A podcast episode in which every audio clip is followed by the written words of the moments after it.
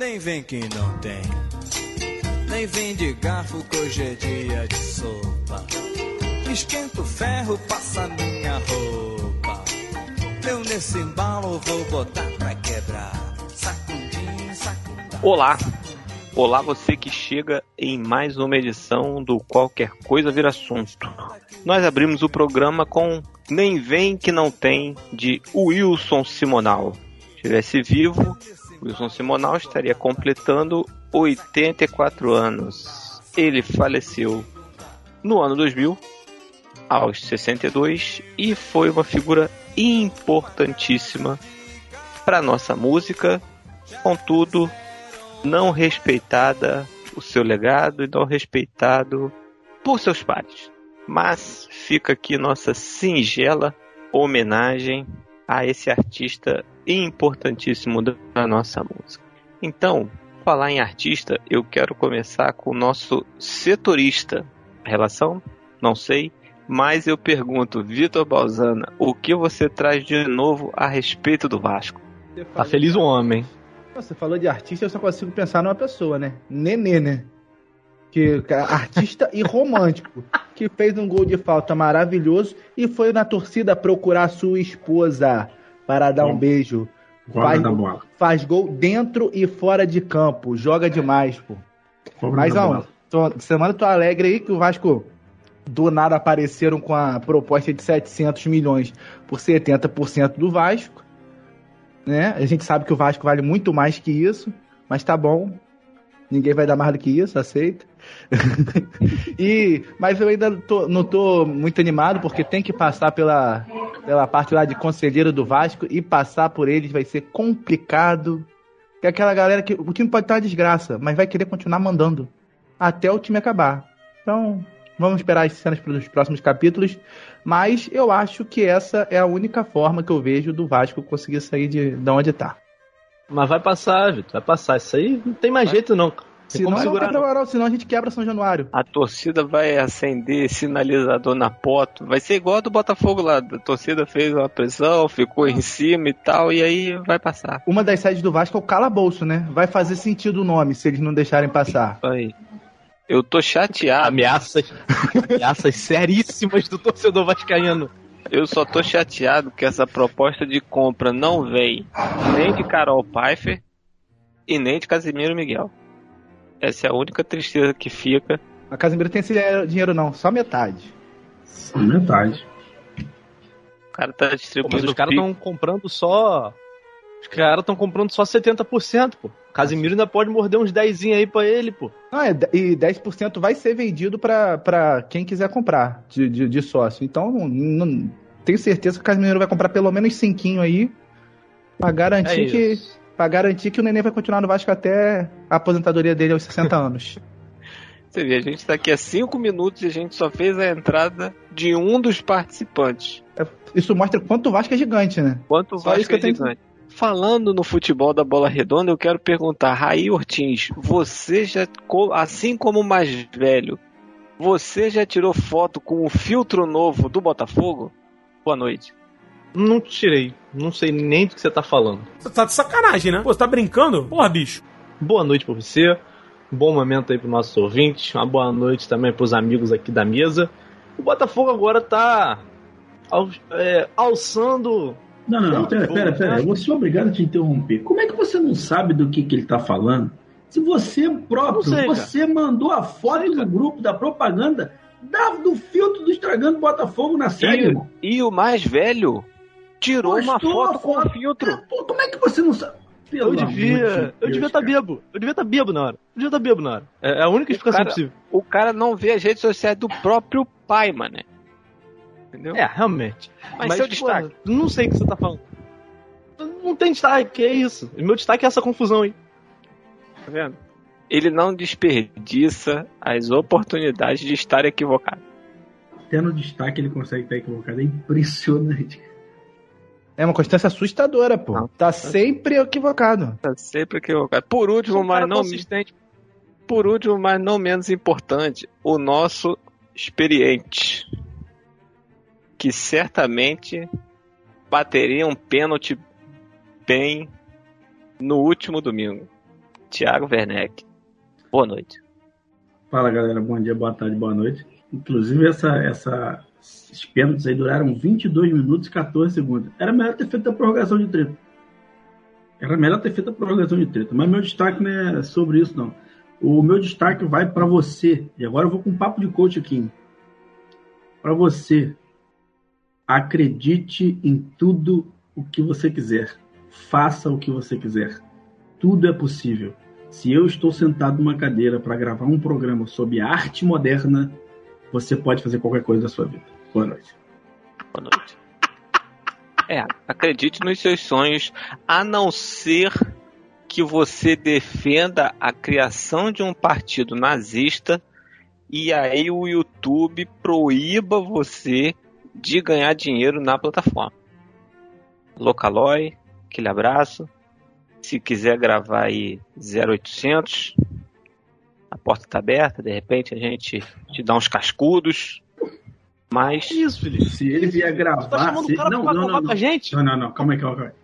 Se ele aceitar o nosso convite para gravar com a gente, tem que ser presencial esse programa. Ih. questão de pagar. Thiago vai preso, Thiago vai Eu preso. faço- eu faço Já vamos questão juntar o de- dinheiro. Eu faço questão de pagar o estúdio, alugar o, o que for preciso pra gente gravar ao vivo. Quem segue a gente lá no Instagram já pode olhar lá na, na bio. A gente vai ter uma vaquinha online lá pra gente pagar a fiança do Thiago já. Desde a gente vai começar agora, tá? Não, tu vai pagar o estúdio e vai alugar o taco de beisebol, né? A arma do diálogo. Quando você chega com um pedaço de pau, a pessoa logo quer conversar. Muito bem. Vamos em frente. Por quê?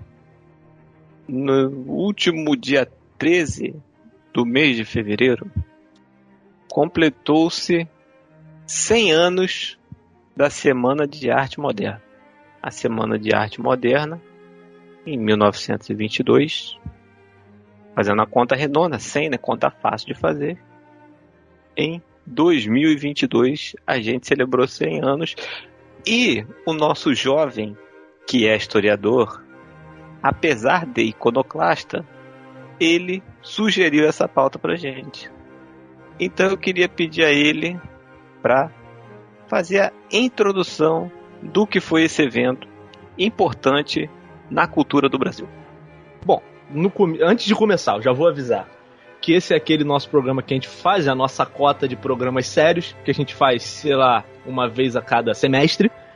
E hoje a gente resolveu trazer aqui a Semana de Arte Moderna, que foi um evento que lá em 22, lá em 1922, não teve a importância e não teve, eu não vou dizer que não teve holofote porque teve, mas não teve a importância que a gente dá para esse evento hoje. E eu queria comparar, é, só para a gente entender o que, que foi a importância dessa Semana de Arte Moderna, com a própria exposição do centenário da independência. Porque em 1922 faziam 100 anos que o Brasil tinha se tornado um país independente. E a Semana de Arte Moderna, ela vem nesse intuito de ser não uma comemoração da independência, mas de marcar um centenário e de tentar traçar um caminho para o futuro do Brasil. Mas para além disso, foi, um, foi uma comemoração, de alguma forma. E a gente teve também a exposição centenária, que assim, a exposição a, a Semana de Arte Moderna foi em São Paulo, a exposição do centenário foi aqui no Rio de Janeiro, por exemplo.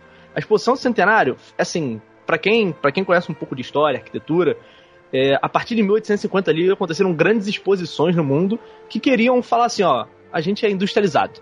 A gente é pica porque a gente tem indústria, a gente é moderno, e queriam mostrar essa modernidade para o mundo através dessas exposições. A exposição do centenário foi uma dessas exposições, foi a maior exposição que o Brasil recebeu, e aconteceu aqui no Rio de Janeiro, para quem mora, para quem conhece ali o centro do Rio de Janeiro, foi quando tiraram o Morro do Castelo do centro do Rio de Janeiro. O Morro do Castelo ficava ali entre a Praça 15 e o aeroporto Santos Dumont e a Avenida Rio Branco, mais ou menos. Desbastaram esse morro inteiro para fazer os pavilhões dessa exposição. Só pra vocês terem ideia, ninguém lembra dessa exposição. Algum de vocês aqui na mesa lembrava, sabe, da exposição do centenário? Não. É, ninguém lembra da exposição do centenário exatamente porque a exposição do centenário foi exatamente uma comemoração desse centenário. A exposição do centenário leva muito para trás. Vamos pensar, o Brasil hoje ainda é um país com, com uma mentalidade muito retrógrada, vamos dizer assim. Você imagina como o Brasil era há 100 anos atrás.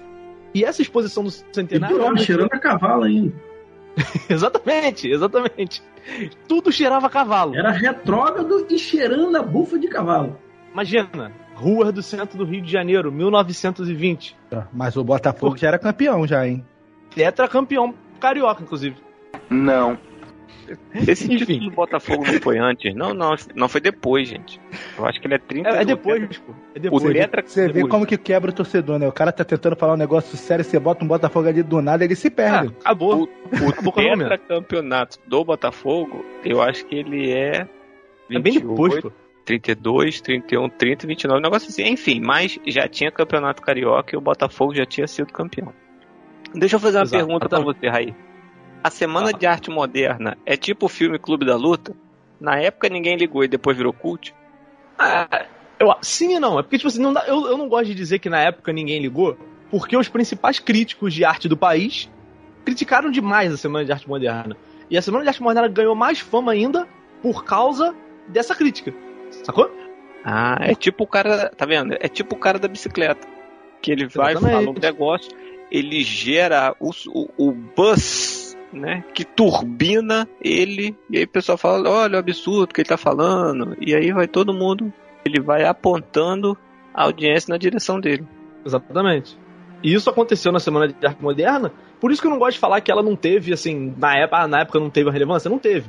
Mas se você for comparar, por exemplo, com a exposição do Centenário, que aconteceu, a, a exposição do Centenário acontece em agosto e vai até 23, então são quase seis meses de exposição. E, óbvio, é uma exposição que é na capital do Brasil, é muito mais, tem muito mais gente do que tinha na exposição de arte moderna. Mas ninguém lembra da exposição do Centenário, exatamente porque a exposição do Centenário olhava pra trás e vamos pensar, que país era o Brasil independente, né?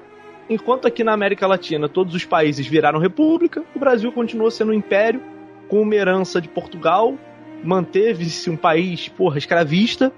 Então, que país a exposição do centenário celebrava, saca?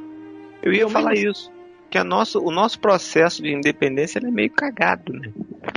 No sentido É. sociopolítico da coisa, né? Não é só a independência, mas se você for olhar, é porque a gente, quando você fala do processo de independência, é inevitável você comparar com outros processos de independência. E se tu pega ali, porra, as independências da América Espanhola, por exemplo, não vou dizer que foram movimentos populares, mas foram movimentos comandados de alguma forma por uma elite local, sabe? Uma elite de pessoas que não eram espanholas, era Foi mais, de foi, pessoas que mais grita, foi mais gritaria e tapa na cara, né? Exatamente, foi muito mais gritaria e tapa na cara. A, a independência brasileira é comandada pelo filho do imperador, pô. Ele tá aqui e ele fala: ah, eu vou obter a independência aqui porque se eu voltar pra Portugal não, vou, não vai ser tão legal quanto se eu for o imperador do Brasil. Óbvio, simplificando muito. Mas o Brasil permanece um país escravista, o Brasil permanece um país imperialista, na verdade imperial, né? Monarquista. E isso faz com que esses 100 anos de independência brasileira sejam, sejam muito diferentes que outros 100 anos. E aí, a exposição de arte moderna, ela tenta trazer o quê? Ela tenta trazer uma crítica à arte vigente na época. Porque, como eu disse, Peraí, peraí. Ela tenta trazer modernidade. Ah, agora eu entendi! Agora eu saquei! mas o que, que era a modernidade? Então agora você vai explicar, né? Porque eu tô aqui só pra fazer as perguntas idiotas, se você não percebeu. Não, era a quebra, né? A quebra com Ah, o padrão atual, uai. Aí, Eu tá penso vendo? assim, modernidade é isso. Pausando matando a pau. Porque, seguinte, contexto da época. Década de 10, 20. Belle Époque brasileira. Todo mundo tá familiarizado, familiarizado com o conceito de Belle Époque? É POC eu sei o que, que é, né? Com certeza aí, nós estamos super familiarizados com isso aí. Merda, Aí, Cara, inclusive aí, o TCC eu- eu- De, de Felipe foi sobre, so- foi sobre isso aí. Não, não foi bem. e POC que você falou? Tá- Eu estudei isso tem uns 15 anos, assim. Então eu acho que eu tô Ah. meio pra Quanto- trás nisso, entendeu? Vamos lá, tipo assim, a Belle Époque é um conceito que surge, óbvio, surge depois, e o conceito designa um fenômeno que aconteceu primeiro na Europa, que é aquele momento ali, tipo assim, entre o fim das guerras nacionalistas, vamos dizer assim, ali na, na década de 1870 até a Primeira Guerra Mundial. Esse período é um período que, tipo, o desenvolvimento industrial é absurdo, o desenvolvimento do capitalismo é absurdo, e por conta disso, né, por conta das inovações científicas, da evolução, da- do progresso, as sociedades consideravam que, tipo assim, era o mundo tava, tipo, indo pra um lugar certo, sabe? Mal sabia eles o que tava por vir. Mas, e esse momento, é um momento muito cosmopolita, que as pessoas viviam felizes, sabe? Era tipo isso. É óbvio, eu tô falando de uma parcela muito pequena do mundo ali na Europa Ocidental, mas esse período ele chega aqui no Brasil, porque começo ali da década de final dos, dos anos 1800, começo da década de 1900, 1910, o Brasil era um país que tinha acabado de recém-formar a sua república. Ou seja, é, a cidade do Rio de Janeiro, principalmente, que foi o principal palco dessa bela época brasileira, ela foi modernizada, sabe? Só que aí começa a surgir alguns questionamentos em meio a essa modernização. Para quem a cidade do Rio de Janeiro foi modernizada, saca? Porque em 1904 a gente tem um processo que a gente chama de Reforma Pereira Passos. A reforma do Pereira Passos é, é o que vai abrir as diversas avenidas que tem no centro da cidade hoje. Só que essa reforma Pereira Passos pegou a galera pobre que morava no centro da cidade e expulsou, tá ligado? Pô, vai morar ali no morro, vai morar. Isso em 1904? Tal, tal lugar. 1904. Tem mais de 100 anos e nada muda. Impressionante. Nada muda, cara. Mas não, não que, Thiago, jogou essa galera lá e lá, esqueceu essa galera esqueceu lá. lá então. é, esqueceu lá. Exatamente. Mas, eu, eu quero que você me diga o seguinte. Eu tô entendendo esse contexto de efervescência política e cultural no Brasil que demanda é, modernidade. Eu tô entendendo isso. Mas por que que foi para São Paulo é, a, a, Semana de Arte Moderna e não foi feita na capital do Brasil na época? Essa é uma boa pergunta. Exatamente porque aqui na capital do Brasil tava quem? Tava a elite brasileira, que era a elite ainda, vamos dizer assim, semi, semi-colonial, a elite do Império brasileiro. Então, mas olha só, eu entendo. Mas é, a Semana de Arte Moderna não ficou conhecida como o movimento dos artistas que traziam muitas coisas da Europa? Sim. E o nosso governo, entre aspas, não era um governo europeu? O que, que tinha esse conflito? Não, Tiago, o que acontece? Nessa época aí, deixa eu. E aí é bom que o historiador, se eu estiver falando alguma doideira, o historiador pontua. Nessa época aí tava rolando a República do Café com Leite. Por que, que a República do Café com Leite? Você tinha o café em São Paulo e o leite em Minas Gerais. E aí era quem comandava a política no país. Apesar da capital ser no Rio de Janeiro, quem estava mandando e desmandando no rolê era São Paulo e Minas que ficavam se alternando ali. E aí uma curiosidade, o Washington Luiz, ele é nascido em Macaé. Esse aí é o que? O compadre Washington? Não, é o cara da praça. Né? Tem uma praça aqui na cidade, chama Praça Washington Luiz que era ele era o presidente na época, Rai. Na, na, peraí, qual é? O Washington Luiz foi presidente do Brasil, mas foi ele que tomou o golpe do Getúlio. O Washington Luiz, o Washington Luiz em 22, se eu não me engano, ele era ou ele era governador do estado ele de São Paulo, ou ele era prefeito de São Paulo. É, governador. Eu não lembrava ah, se era prefeito São Paulo ainda. Ele estava em São Isso. Paulo ainda. Mas, Mas ele é nascido em Macaé, fica aí o registro. Fica aí, é... O que não é bom pra ele, né? A verdade é aqui no Rio de Janeiro, a arte que existia, a arte dessa efervescência, era exatamente essa arte voltada para as elites. E, pô, a elite quer saber do pobre? Não quer, porra. A elite tá pouco se fudendo. A arte que é, é, era a arte majoritária, vamos dizer assim, no Brasil, era uma arte bastante academicista, era da escola parnasiana, que, pô, eu não sou de literatura, entendo pouco desse, desse quesito, mas que, pelo que eu sei, é uma arte que está muito preocupada com a regra, com a métrica. É, Não, o parnasianismo é chatíssimo. Isso aí. Isso, eu lembro. Isso eu exatamente. lembro. Parnasianismo é Exa- Não, chatíssimo. eu também. Disso eu lembro. Eu não queria falar dessa forma, já que você falou, tudo bem. Eu peço Mas- desculpa aos professores de português, estudantes da literatura portuguesa, mas essa parte é mais chata, assim. O realismo ali do Machado de Assis é um negócio mais maneiro. E essa arte dessa época é exatamente a arte que aparece na tal exposição centenária. É uma arte que queria mostrar o Brasil como se o Brasil fosse um país branco, saca? Como se a população brasileira majoritária fosse branca. E lá em São Paulo, por outro lado, você tem o que? São Paulo, até ali 1800 e. Até depois, um pouco antes disso, na verdade, São Paulo era uma cidadezinha, sabe? São Paulo vai crescer por causa do café, da produção de café que se dá ali no Oeste Paulista. E aí a galera que produzia café, chega uma hora que encheu a burra de dinheiro. E aí essa galera começa a fazer o quê? Investir. Começa a investir no crescimento da cidade, na industrialização da cidade, e as famílias mais tradicionais vão fazer o quê? Vão mandar seus filhos para estudar na Europa, vão mandar seus filhos para conhecer o que estava sendo produzido culturalmente na Europa. E nessa época é a época do modernismo na Europa que trazia as famosas vanguardas modernistas. É nessa época aí que se instala o sufixo ismo no Brasil e nunca mais sai, né? Pode Que ser, vem, pode vem ser. futurismo, Pode ser, vem modernismo, vem. é, Dinizismo. Dinizismo. Não, mas é, pô. É, pô. Tanto que as vanguardas, as vanguardas eram o dadaísmo, o cubismo, o expressionismo, o dinizismo, mas o quê? Dadaísmo Não por sei. causa do jogador, Enfim. não, né? Certeza, com certeza. Não, o dadaísmo era uma parada meio sem pé nem cabeça, entendeu? E aí eles meteram sim, esse e aí- dada pra, pra não fazer sentido nenhum, uma Mas parada aí o, assim. o dinizismo também é meio sem pé nem cabeça também. Nesse sentido. Tem uma galera que gosta até hoje, né? Mas, é, e aí, tipo, essa galera que foi pra Europa, que teve contato, eles começam a produzir uma arte de uma forma diferente. E, tipo, a- o modernismo, o movimento modernismo, ele é caracterizado, ao contrário de outros movimentos, que tem, são muito bem caracterizados, o mo- o modernismo é caracterizado por ser um movimento muito. Eu me esqueci o termo que eles falam, que é de testar muito, sabe? Eles não se importam com a métrica, eles não se importam com o academicismo, eles se importam em se arriscar, sabe? Tentar produzir uma arte diferente do que estava sendo produzido. Não, não é o famoso chocar por chocar? Não se encaixa ali nessa definição? É, é- é uma, É um porque- tipo de arte que, que se apresenta para chocar, independente do que a Eu não pessoa sei se. pense da arte. É porque ou não necessariamente. Não necessariamente a- a- o modernismo ele queria chocar as pessoas. O modernismo ele queria propor uma nova forma de fazer arte, saca? Que se afastasse diferente, daquele.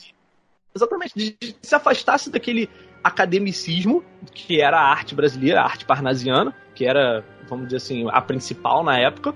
Ela queria que os, que os artistas pudessem se arriscar. E só pra vocês terem ideia de como. é, quando a gente fala de história, uma parada que, tipo, eu, professor de história, eu sempre tento trazer, é que, tipo assim, cara, a gente tende a enxergar. Quando a gente fala assim, ah, não, tô falando do Brasil de 1920. A gente ten- tende a enxergar o Brasil de 1920 como se fosse a sociedade de hoje com alguns acontecimentos diferentes. Mas uma das, um dos principais nomes da Semana de Arte Moderna foi a Anitta Malfatti. A primeira exposição que a Anitta Malfatti fez foi em 1917, se eu não me engano. E as principais críticas que ela recebia era tipo assim: por que, que uma mulher tá fazendo arte? Por que, que uma mulher tá pintando esse quadro? Não, a mulher não tem que fazer isso. A mulher tem que ficar em casa. Por que, que ela foi pra Europa estudar e não ficou aqui vivendo uma vida doméstica? Não teve filhos? Saca? Então, quando a gente tenta. Quando a gente imagina essa sociedade, óbvio que hoje falar desse modernismo, esse modernismo perto do que é a arte brasileira hoje, é nada. Mas por que, que a Semana de Arte Moderna é tão importante? Porque a arte brasileira hoje, ela começa lá na Semana de Arte Moderna. Porque, eu lembrei agora, eles defendem muito o ensaísmo, sabe? Faz, vai fazendo. Ah, o que, que isso aqui vai dar origem? Eu não sei.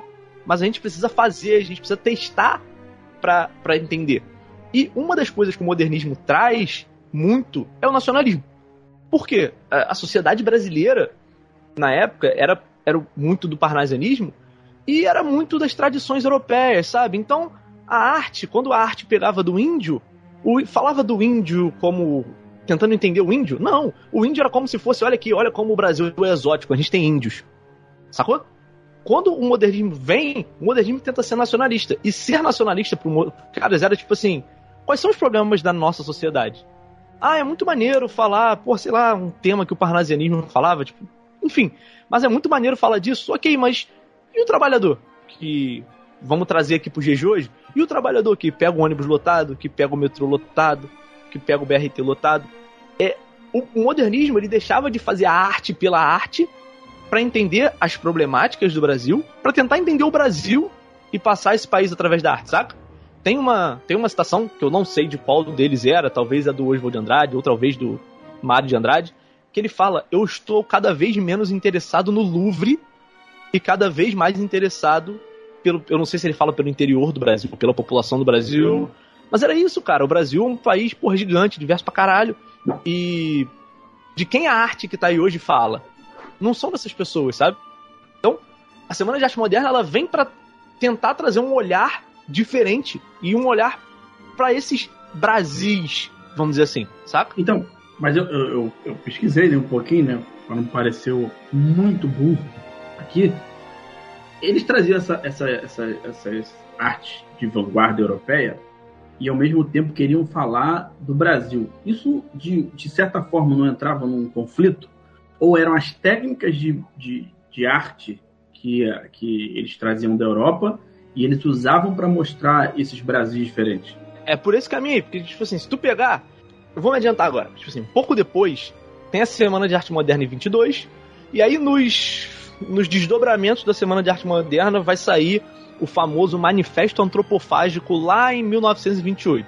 E o Manifesto Antropofágico, é, antropofagismo é, seria, tipo, eu, eu não lembro exatamente qual é o termo, mas fagismo é, tipo, comer, devorar e Canibalismo, Antropo- canibalismo, entendeu? É tipo um canibalismo. Só que não é tão absurdo, tão bizarro quanto parece. Não é Porque o que literal. dizia o- Isso, não é literal. O que o manifesto antropofágico dizia era basicamente o seguinte: olha, a gente tem a arte que ela está sendo produzida na Europa. A gente tem a arte que ela está sendo produzida nos Estados Unidos. E aí, o, o manifesto antropofágico era exatamente essa parada que tu falou. Era tipo, vamos pegar esse estilo de arte que está sendo feita lá, mas vamos adaptar essa arte para a realidade brasileira. E aí, só pra tu ter uma noção, saca a bossa nova?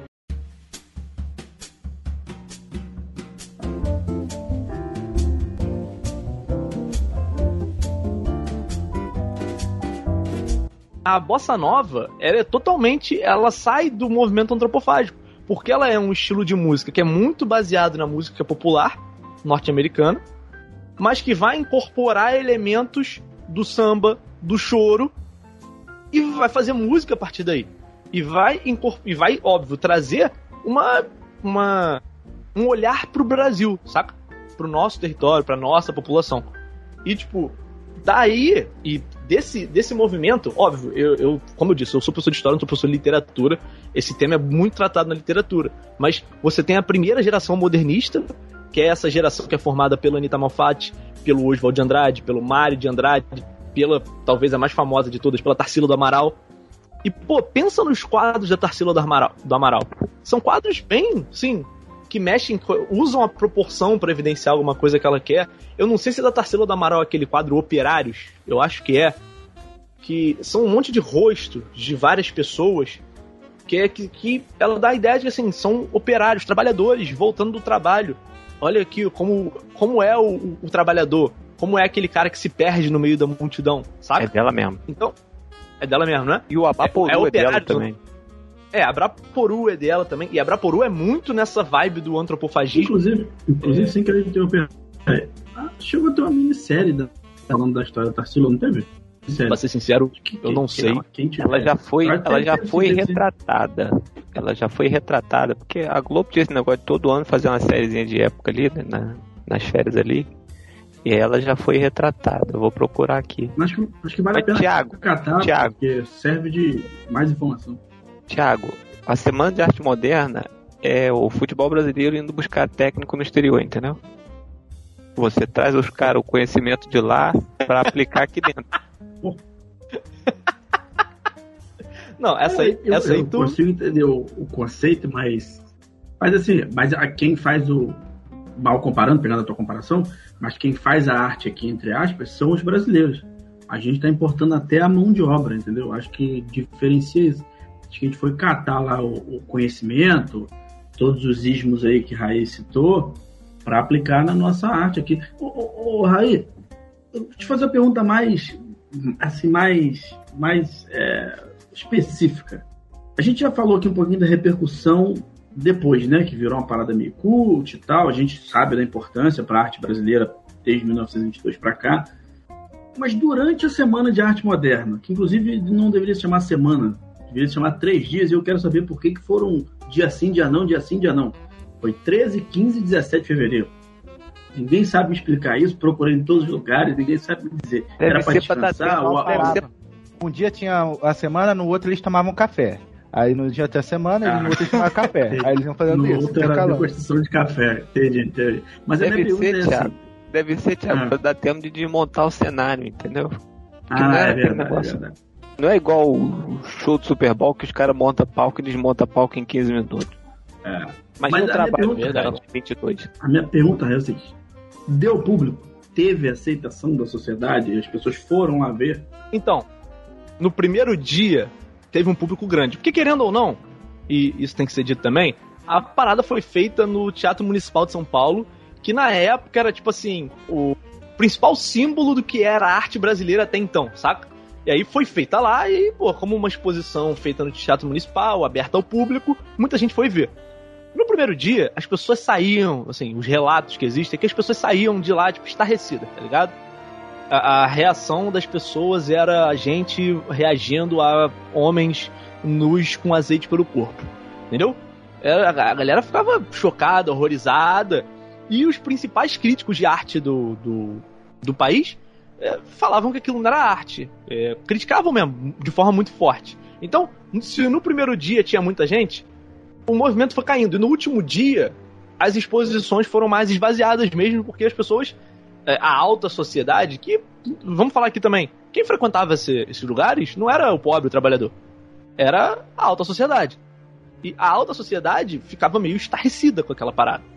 E a Semana de Arte Moderna, na verdade, o modernismo de fato, curiosamente, ele vai começar a ser resgatado pelo Vargas. E por que, que eu falo curiosamente, e é até contraditório pra cacete, paradoxal chega a ser, porque ele resgata o modernismo na época do Estado Novo. E se você pensar no que, que era o Estado Novo, o Estado Novo era uma ditadura, e em qualquer ditadura, diferenças são suprimidas. Em qualquer ditadura, você não quer a diversidade. Você quer? Você não quer a crítica. Você quer uma coisa só. Só que eles pegam o modernismo, por quê? Porque o, o, o Estado Novo de Vargas estava muito atrelado a quem? Ao trabalhador, né? E como muitas dessas obras do modernismo olhavam para essa parcela da população, o Vargas ele vai começar meio que se apropriar desse movimento modernista para conseguir, é, não vou dizer ter crédito com a população, mas para conseguir se fazer popular, saca? Porque vamos lembrar, pô, o Vargas traz lá o, o Vargas na, no governo Vargas você tem o fenômeno da Carmen Miranda. No governo Vargas você tem uma aproximação do Brasil com os Estados Unidos e você tem, né, é, o trabalhador sendo muito exaltado de alguma forma nos sambas, nas músicas e ele quer se aproximar do trabalhador. E vamos lembrar aqui que a Semana de Arte Moderna, ela não foi só na arte visual. Ela foi na poesia, ela foi na música. E tipo assim, óbvio que na época da Semana de Arte Moderna, o cinema era algo restrito pra caralho. A música era algo muito restrito, porque rádio era caro, não existia estúdio para gravar música tão fácil. E a arte da época que as pessoas iam ver era uh, as pinturas, as poesias. Mas os reflexos da Semana de Arte Moderna é o que vai, é o que vão trazer gêneros musicais, por exemplo, tão diversos hoje em dia. E de alguma forma, quando você tem diversos gêneros surgindo, vamos pensar aí hoje, os diversos gêneros que a gente ouve falar hoje que a gente não ouvia falar, tipo, há 10 anos atrás. Isso de alguma forma é modernismo, porque isso é experimentação, saca? Isso é teste, teste, teste, até encontrar alguma coisa, alguma forma de se expressar. Então, tipo, da, da Semana de Arte Moderna, por exemplo, vai sair o tropicalismo, que todo mundo conhece. Vai sair o cinema novo, que se eu não me engano, comandado pelo Glauber Rocha, que são formas de, de fazer cinema, de fazer música, que, que arriscam, que tentam sair do tradicional, saca? Entendi. Você tá me dizendo então que a Semana de Arte Moderna foi um choque de cultura.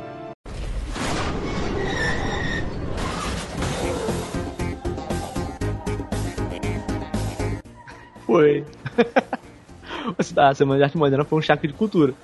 E, tipo, é, eu acho que entender. Uh, uh, pra qualquer pessoa que gosta de arte hoje, se tu ouve música aí e tu ouve pessoas fazendo arranjos completamente diferentes, você tá de alguma forma ouvindo uma música que ela é moderna, sabe? O modernismo, ele vigora, entre aspas, até hoje, sabe?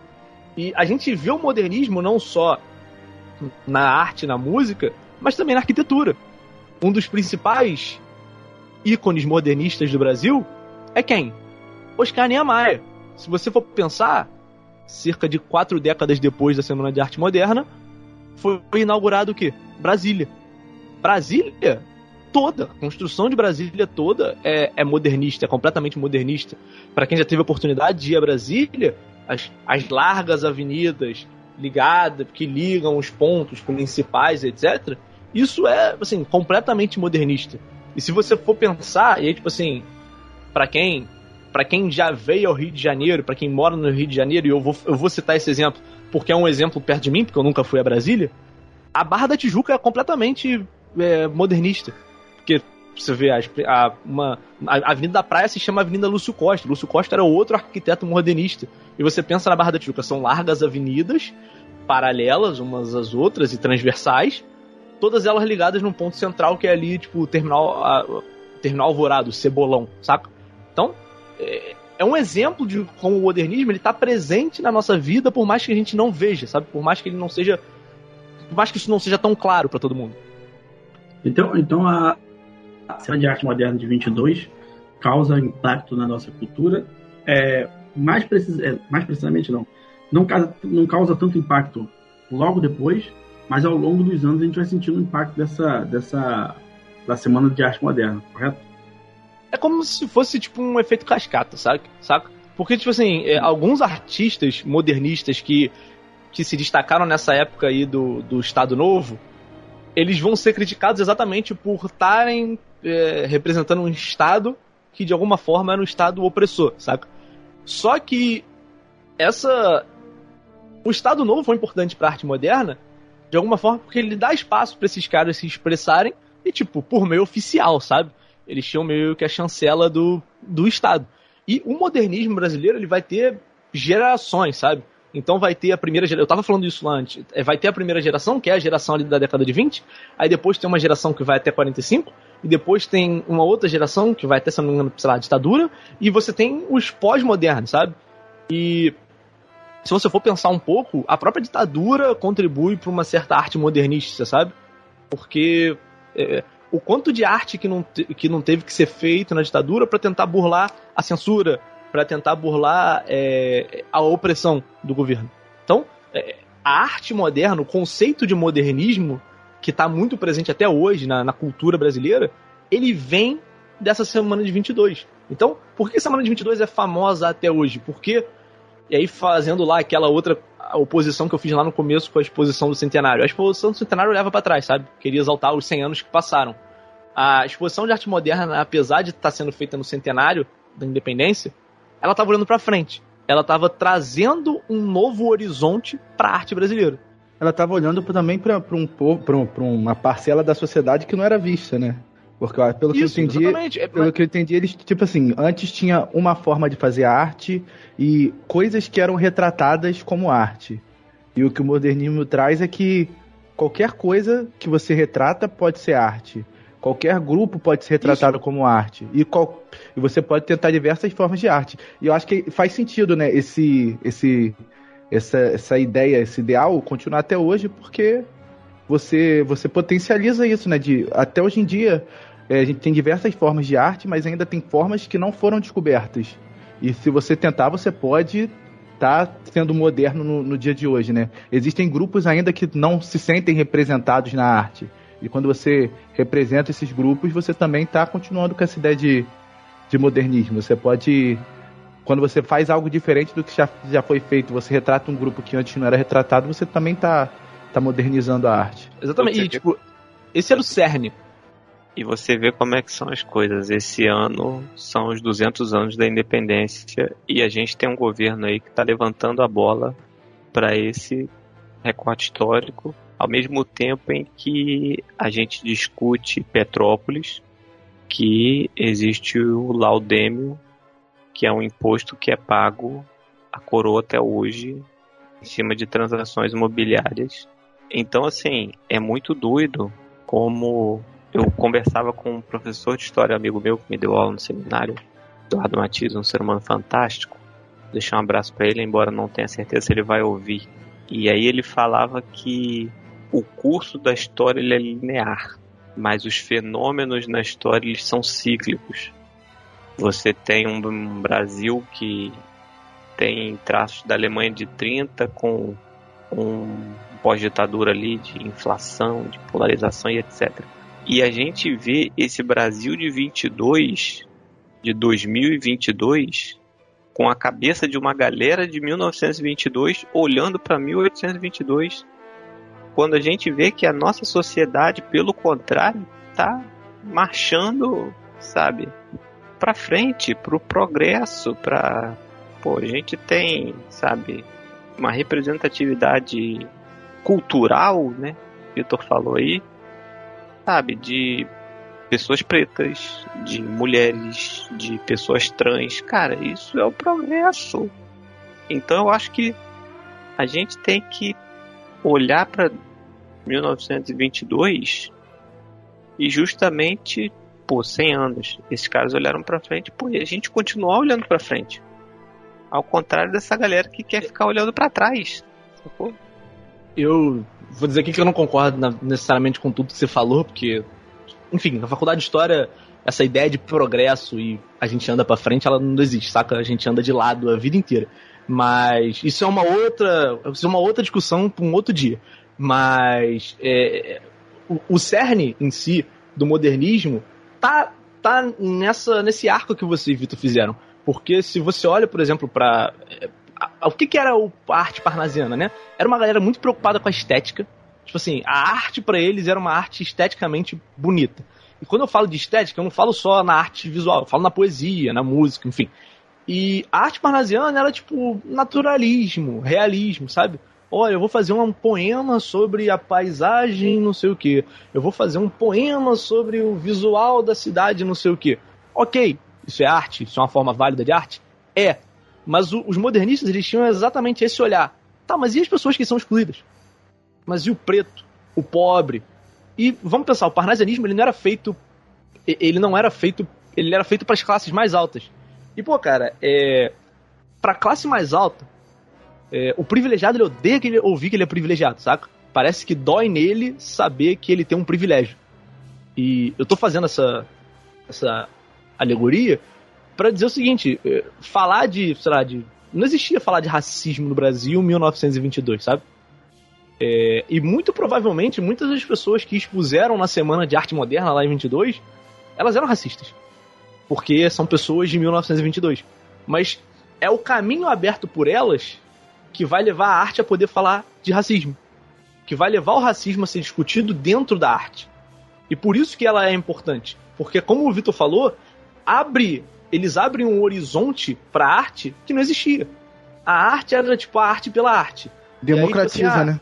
A arte. Exatamente, exatamente. O modernismo, de alguma forma, ele vai democratizar a arte, porque antes a arte era o que eu falei, era uma preocupação estética. Era tipo, ah, não, como eu falei lá no começo, olha aqui o Brasil, a gente tem índios, olha como a gente é um lugar exótico. E a partir daqui, a gente vai falar, não, mas e a história desse índio? E a cultura desse índio? E a violência que esse índio sofreu. E a história desse cara aqui que é preto, dessa mulher. Qual, é a luta dessas pessoas para chegar aqui? E por que que essas pessoas que são mais excluídas também não faz, podem fazer parte da arte, sabe? Enfim, a partir daí você tem uma a arte, eu diria que a arte se ramifica muito. E é por isso que a Semana de Arte Moderna continua sendo muito relevante hoje e que vai ser relevante para sempre, sabe? Sim, total. É só uma, um regi, uma, uma curiosidade, né? Extra que fica.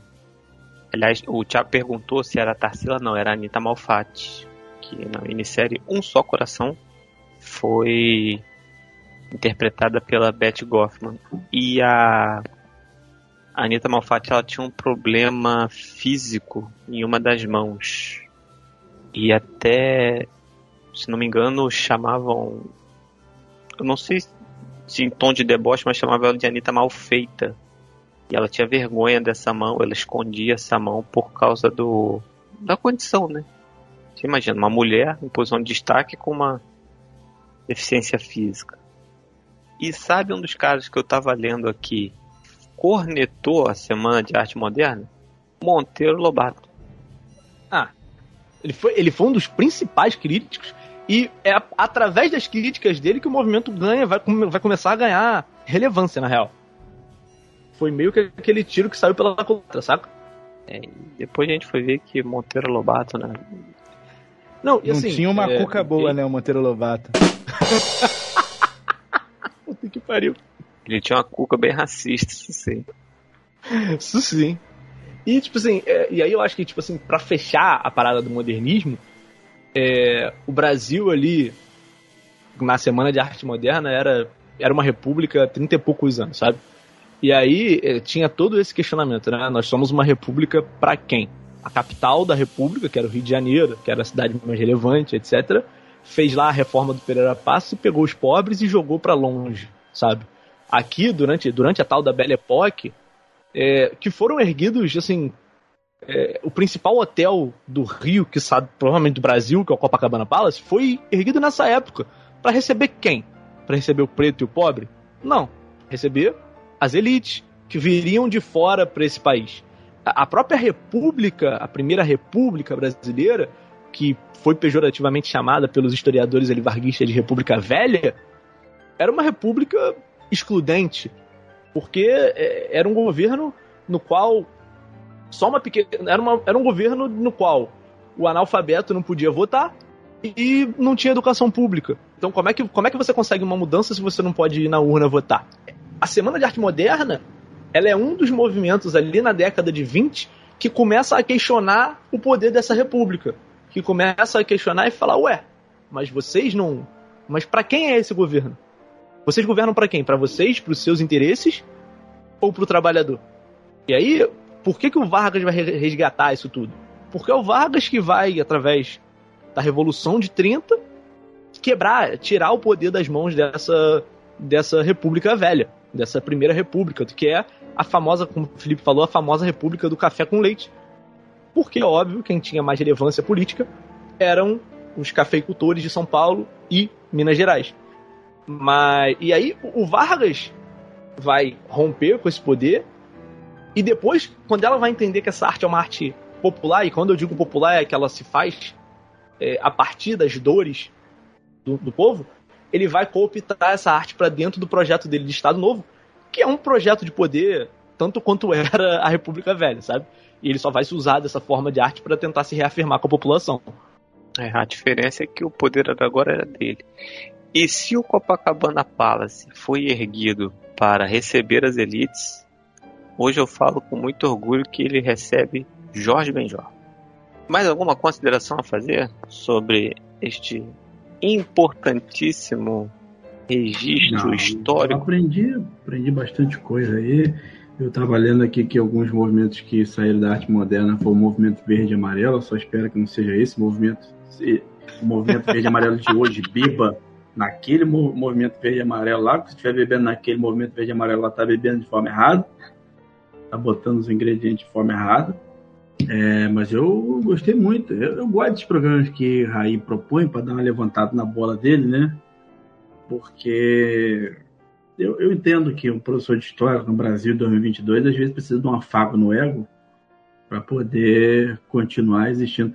Eu, eu, só queria fazer uma pergunta aqui, já que a gente está caminhando no final falaram tanto da minha ausência do primeiro programa do ano, são dois programas seguidos aí que o rapaz não aparece. O que, está acontecendo? Eu já falei para vocês que Lucas Abreu tá em litígio e aí ele tá na geladeira até resolver questões contratuais. Não, tá igual a situação do Scarpa, Mas, ó, né? Naquela época do, do Fluminense, sabia se ia, se voltava. É o Thiago nosso Gustavo Scarpa. Thiago Inclusive, Neves. Inclusive foi postado fotinha dele aí em, em história aí com o advogado do podcast. É. Então vocês prestem atenção aí, hein? Presta atenção. Presta atenção. É, mas eu queria fazer aqui um adendo que essa pauta, quem tinha sugerido lá, não tinha sido eu, tinha sido o Lucas.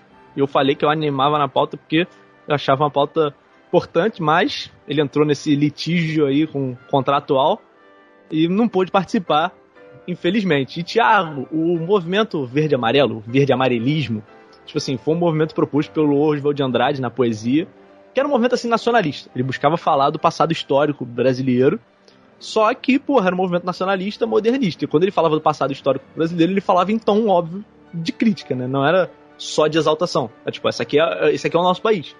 Esse aqui, ó. Então, é por isso que eu falei, de tá, se, se bebeu lá, bebeu de forma errada tá, tá, o movimento verde e amarelo de hoje, com esse nacionalismo que eles pretendem aí, então beberam lá atrás de forma errada. Mas isso aí vai passar, vai passar. Tá chegando a hora já. É só um gosto amargo que a gente tem. Eu aprendi na escola que movimento nacionalista é meio perigoso, entendeu? Os caras fazem mais lambança do que ajuda. Mas isso aí é papo pra outro dia. Mas peraí, peraí, deixa eu, fazer, deixa eu fazer uma correção. Deixa eu fazer uma correção, que eu não lembrava se era isso mesmo. Mas foi ao contrário. O Oswald de Andrade, ele comandou o movimento Pau Brasil, que era esse movimento que eu falei de olhar pro passado de forma crítica. E olha, veja só, esse movimento verde amarelo, verde amarelo dessa época aí tinha tendências nazifascistas. Então, é isso mesmo, Thiago. O movimento de hoje bebeu da, desse aí mesmo. Olha aí. A, a história se repete primeiro como tragédia e depois como farsa, já dizia o pensador. Fazer essa. Essa do Amaral também fui checar tava. a fonte e percebi que eu tinha falado merda. Tarsila do Amaral também foi retratada na minissérie Um Só Coração, Felipe. Foi. Quem interpretou Tarsila do Amaral? Você também tá pedindo demais. Né?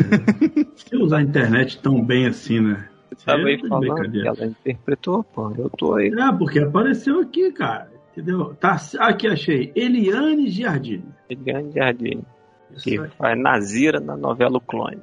Exatamente. Mas vamos em Mas frente. fica aí como contexto histórico aí, quem quiser dar uma procuradinha, tentar ver essas pessoas é, retratadas na, na tela, de repente vale a pena catar aí. Deve ter lá no stream da, da- do Plim Plim lá, né? Deve ter. Pois é, entendeu? Queridos, um grande programa, apesar de pequeno. A gente Não prova que pequeno. Pô. Com- com- compacto, robusto e arrombando multidões. Exato, Quem entendeu, entendeu. Quem não entendeu, não entendeu. Então, exato, entendeu? Sempre um prazer estar com vocês. E eu vou de trás pra frente. Tiago Werneck, sua despedida. Como sempre, né? Muito bom gravar com vocês. Hoje foi muito legal porque a gente aprende coisas que a gente não sabe, dá pitacos errados que a gente não sabe. Mas já que a gente, você tocou durante o programa no assunto importar é, culturalmente futebol de fora, falar uma coisa para vocês, irmão. O cara tem seis jogos, perdeu uma final nos pênaltis que perderam quatro chances de ser campeão. Deixa o homem trabalhar. Que torcida enjoada é essa do Flamengo na internet? Pelo amor de Deus. Deixa o homem trabalhar, gente. Pelo amor de Deus. Até semana que vem. E um pênalti foi o Cara, goleiro. quem que tá- não tem obrigação nenhuma de treinar É. pênalti, né? Pelo amor de Deus. gente. Brincadeira, né? É brincadeira. E outra, falar. vê o jogo, irmão. O Flamengo dominou boa parte do jogo num time que já vinha montado. Mas também tá com um treinador Vou falar novo, né? pra vocês um negócio. Também, também. Que inclusive Mas, ó, é um cara vou de fa- vou agiota falar pra vocês um negócio. Pô, bicheiro. Dono, presidente de escola de samba. Es- Mas, cara, o- o- só fazer um parênteses dentro disso que o Thiago falou. O cara que ele tá criticando aí, o Paulo Souza, esse maluco ele merece, merece a defesa do Domenech. Porque, pô, o time do Flamengo é um time bem estruturado ali atrás, as linhas tudo montadinha. Tomou dois gols porque, pô, jogou contra o Atlético Mineiro, que, t- é tanto quanto o Flamengo um dos melhores times do Brasil, sabe? Mas, porra, pelo amor de Deus. Domenech, inclusive, que foi treinar o Fenerbahçe e conseguiu, por isso, perder os seis primeiros jogos.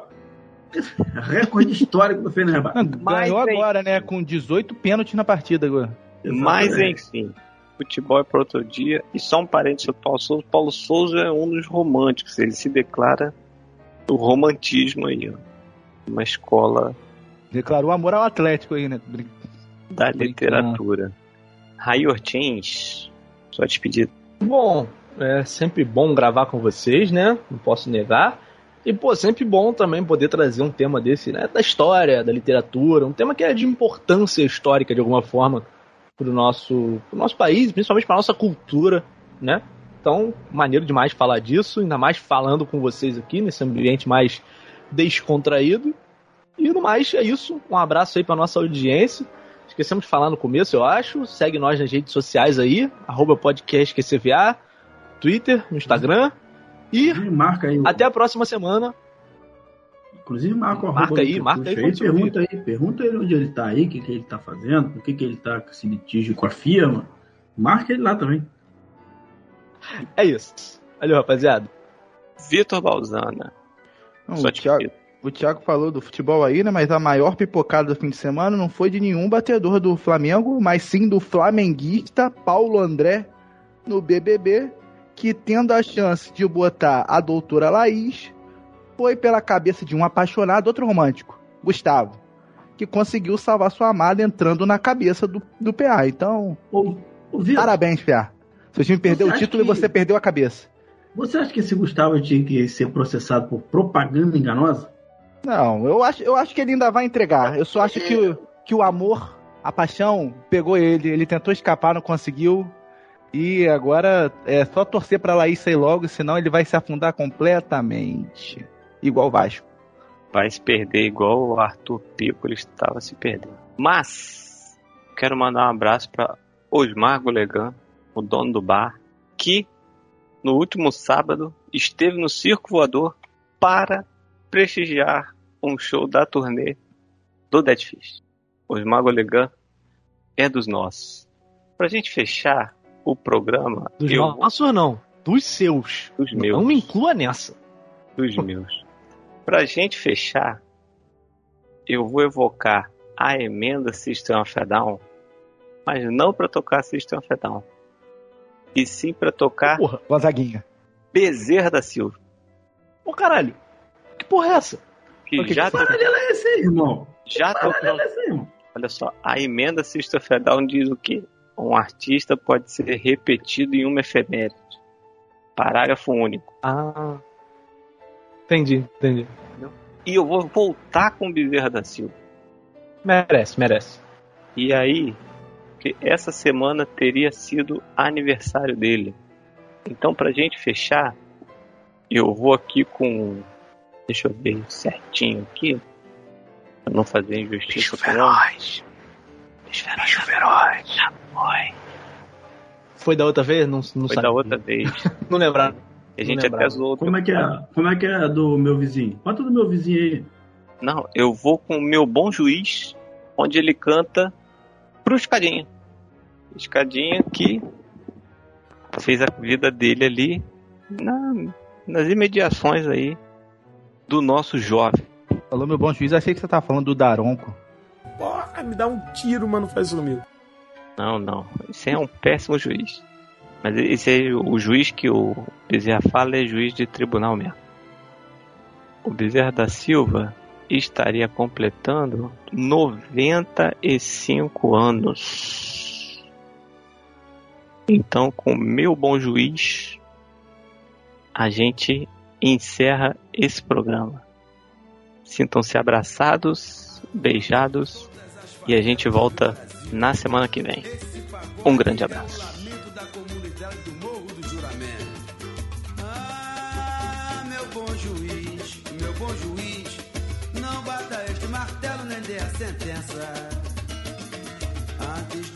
Ouvir o que o meu samba diz, pois este homem não é tão ruim quanto o senhor pensa. Meu bom juiz. Ah, meu bom juiz, meu bom juiz.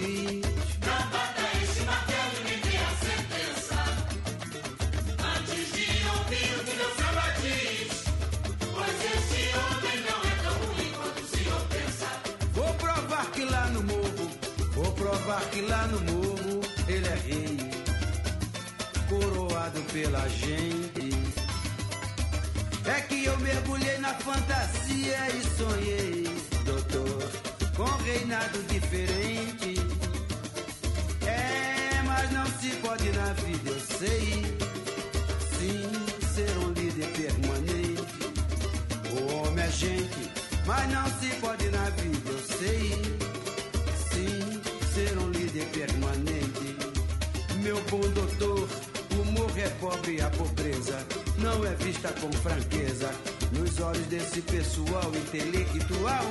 Mas quando alguém se inclina com vontade em prol da comunidade, jamais será marginal buscando um jeito de ajudar o pobre. Quem quiser cobrar que cobre, pra mim isto é muito legal. Eu vi o morro do juramento, triste chorando de dor. Se o Senhor presenciasse, chorava também, doutor.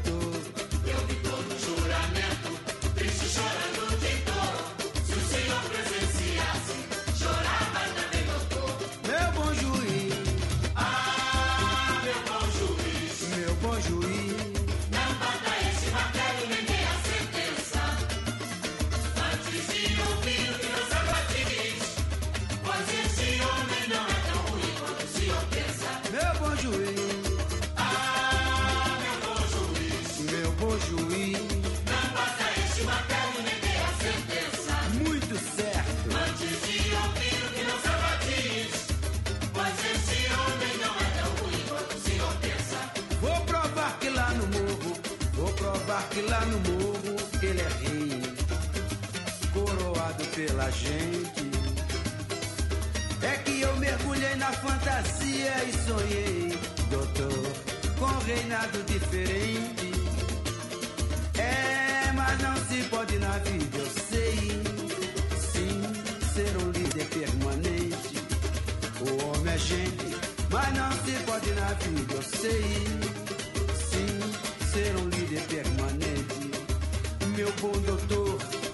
É pobre a pobreza não é vista com franqueza nos olhos desse pessoal intelectual. Mas quando alguém se inclina com vontade em prol da comunidade, jamais será marginal. Buscando um jeito de ajudar o pobre, quem quiser cobrar que cobre. Pra mim isto é muito legal. Eu vi o morro do juramento, triste chorando de dor. Se o Senhor presenciasse, chorava também, doutor. Eu vi todo o juramento, triste e chorando de dor. Se o Senhor presenciasse, chorava também, doutor. Vi a comunidade do juramento, triste e chorando de dor. Se o Senhor presenciasse, chorava também, doutor.